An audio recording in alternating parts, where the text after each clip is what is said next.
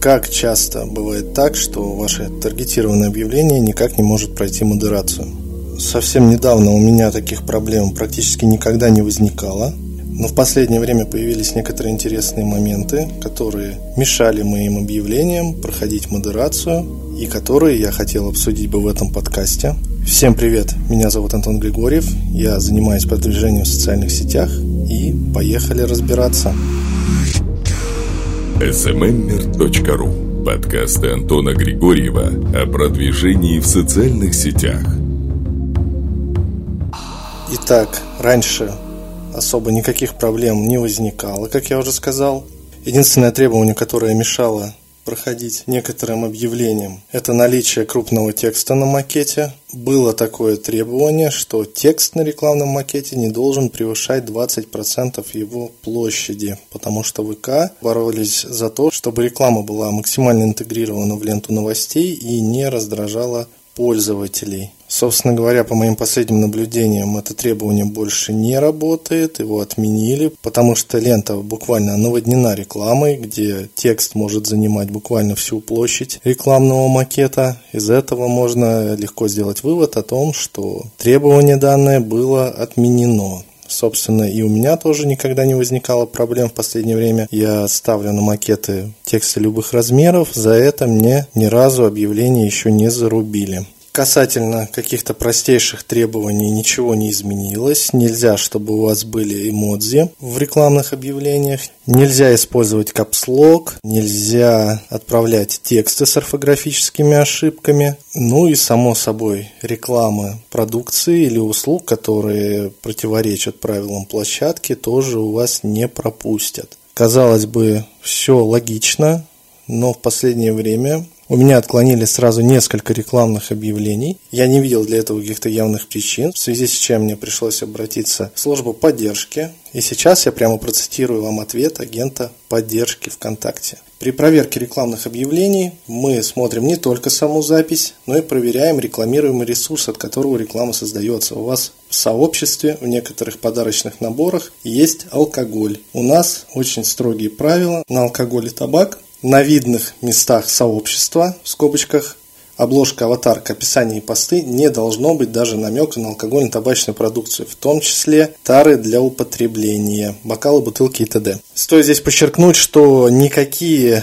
стикеры, смайлики, блюры не срабатывали. Самое здесь, что главное, раньше никогда такого не было, чтобы ваше объявление параллельно рассматривалось вместе с ресурсом, от которого оно исходит, будь то сайт, будь то группа, всегда таргетированные объявления, по моему опыту, оценивались модерации в отрыве от группы. И обратите внимание, теперь служба поддержки проверяет все. Если вы хотите, чтобы ваши таргеты проходили успешно, обязательно проверьте все материалы на ваших страницах, чтобы там не было никаких намеков на запрещенную продукцию, продукцию, на алкоголь, на табак и т.д. и т.п. И еще могу сказать, что у меня была один раз проблема с тем, что у меня не пропускали конкретно таргетированные объявления из-за того, что у людей на нарезке из видео проскакивали в руках бокалы. Хотя, в принципе, казалось бы, непонятно совершенно, в бокалах может быть налито все, что угодно. Но я так понимаю, что модераторы ВКонтакте такими мелочами не заморачиваются. То есть, если человека, который смотрит данную рекламу, могут возникнуть какие-либо ассоциации с алкоголем, такое объявление сразу отклоняется. Имейте это в виду.